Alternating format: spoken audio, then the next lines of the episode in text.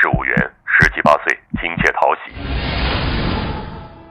民间犯罪学者潘柳博士与这一次的冷酷罪犯正面交锋，而环游归来的明智也加入了侦破阵营。这场与杀人狂的斗智故事究竟如何发展？我一定一定要抓住这个变态的家伙！《江户川乱步小说集》第七卷《蜘蛛男》，欢迎收听。美术品商人道元平造为什么要把方知带进那个连洗澡水都没烧的浴室？从浴室架上的皮箱中装满各式诡异的利器来看。他应该打算用残忍的手段杀害那个可怜的年轻女孩。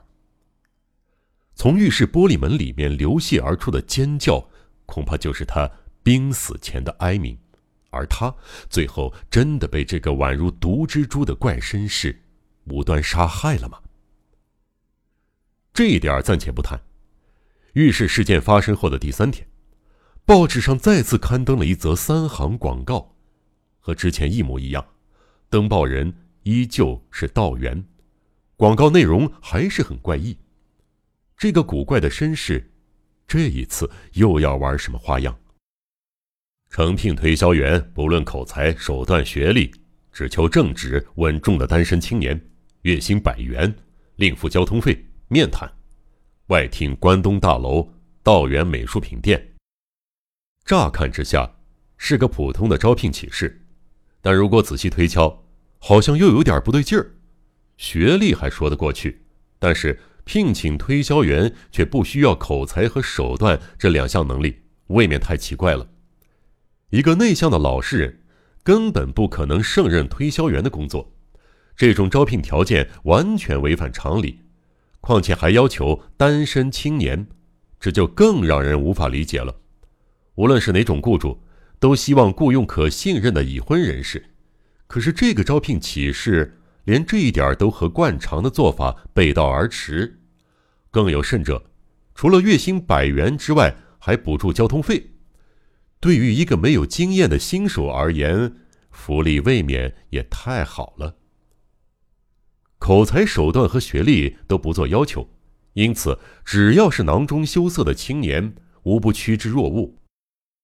这则报纸广告登出的当天，就有百名应聘者涌向关东大楼。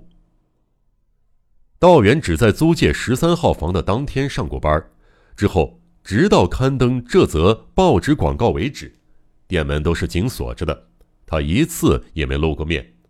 今天为了挑选应聘者，他一早就来到了店内，又坐在那张大桌后的转椅上，俨然是一位摩登美术品店主的架势。旁边的陈列柜上，除了之前买进的石膏塑像，今天他还利用乘坐的车子运来了几件习画学生常用的人体局部模型石膏像。挂在墙上的油画，房间角落里堆得高高的画框，以及房间里的摆设，仍然和上次一模一样。画框上的金漆闪闪发亮，在初夏的阳光中极为炫目。至于道元。还是老样子，神色愉悦地把成群的应聘者陆续叫进去面谈。看那沉稳的模样，不禁让人怀疑他和那晚凶残的像一只毒蜘蛛的道元，是否是同一个人。罪大恶极的罪犯，往往也是优秀至极的演员。费了将近半天的功夫，终于选出六名合格者。但是，道元的招聘考试极不寻常。凡是精神抖擞、乐观进取、充满商人气质的青年，及一般面试官必定录取的优秀青年，全都落榜了。而那种不管问什么都只会唯唯诺诺，连回答都不会、不谙事情、腼腆内向、老实的像一头老牛、青涩苍白的二十岁青年，则是顺利通过。这样的人，他一共录取了六个，也就是说。道元在一百个应聘者之中挑选出了最不适合干推销员的青年。选出了合格者之后，道元店主命令那六个人站在桌前，下达了以下的古怪命令：各位都看见了，这里是贩卖油画、画框和石膏塑像的美术品店，其中呢，把绘画课教材中必然要用到的人体石膏模型卖给美术学校、中学、女子学校，是我这家店的主要经营思路。看陈列在这个柜子上的作品，啊，做的不错吧？而你们的工作，就是各拿一件石膏模型的样品去推销给市内各个中学和女子学校。虽说是推销，其实是把商品当成样品赠送给对方。通过试探性的预赠，让对方产生好感，之后再慢慢的展开真正意义上的推销，这就是我的生意策略。所以开始一点也不困难，只要让对方愉快的收下石膏像就行了。将来呢，我也会请你们到外县市各地推销，不过目前先从市内开始。道元又把即将拜访的学校名称、推销的物品特征、赠送样品时的说辞一一交给他们，接着。把六件石膏像装在打包用的木箱中，连同当日的薪资、电车费、伙食费一并交给了六名推销员。于是，六名老实的青年小心翼翼地抱着形状各异的笨重木箱，分头走向老板指定的方向。仔细想想，道元美术品店的销售策略实在是不可思议，但他们全都是精心挑选出来的傻子，所以一点儿都不怀疑。反而为自己找到一份好工作高兴，兴冲冲的出门了。然而，这六个人当中有一个名叫平田东一的年轻人，他并没有外表看起来那么憨傻，他是一个居无定所、不学无术的小混混，才十九岁就已经有严重的酒瘾，还是个惯偷。正因为如此，他其实是个精明、头脑灵活的人。看到报纸上的招聘启事后。直觉告诉他这件事儿应该很有趣，他一眼就看穿了雇主的心思，甚至刻意配合雇主的要求，极力伪装成傻子，可见他的脑袋有多聪明。另外，放荡漂泊的生活让他的脸色惨白，酗酒更令他的双眼浑浊无光。光看外表，即使不刻意伪装，也很符合道元的要求。他没有听从雇主的指示去学校。而是带着商品前往神田的商家厅，找到了一家很不像样的表框店。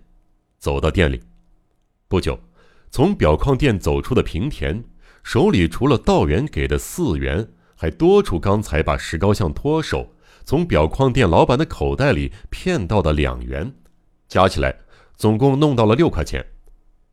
他还打着如意算盘，决定明天照样去道元商店上班，领了薪资。把第二件石膏像卖给其他表框店，人真是贪婪呐。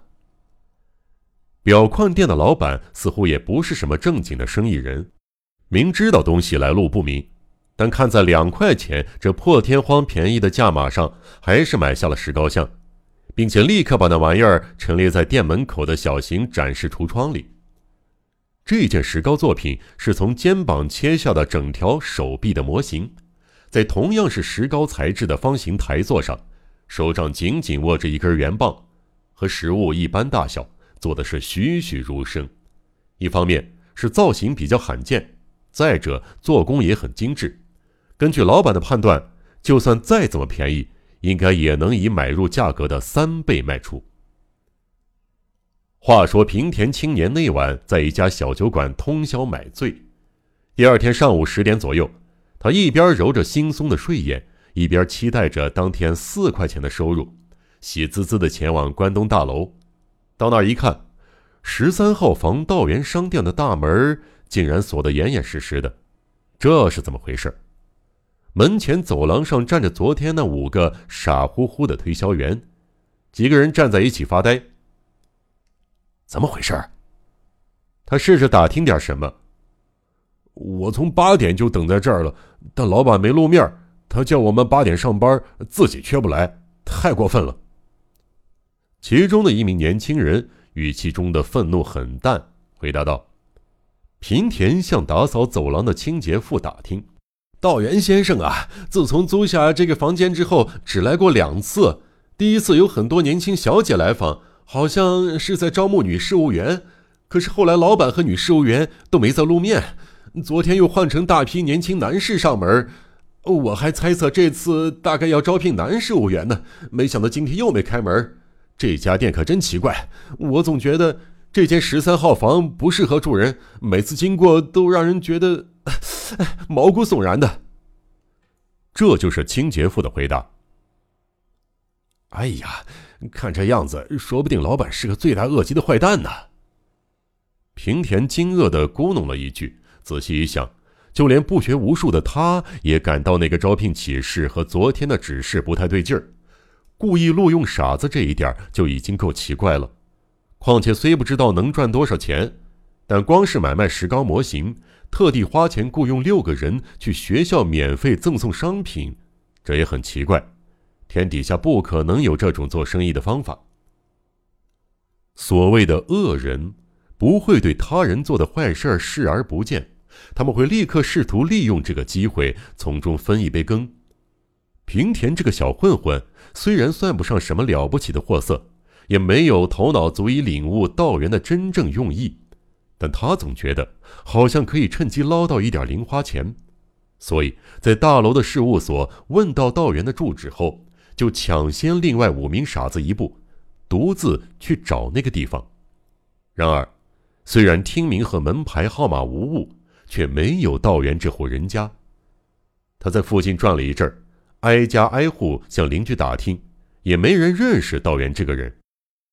越来越奇怪了，看这个样子，如果能在那间十三号房赖久一点，八成可以弄到不少外快呢。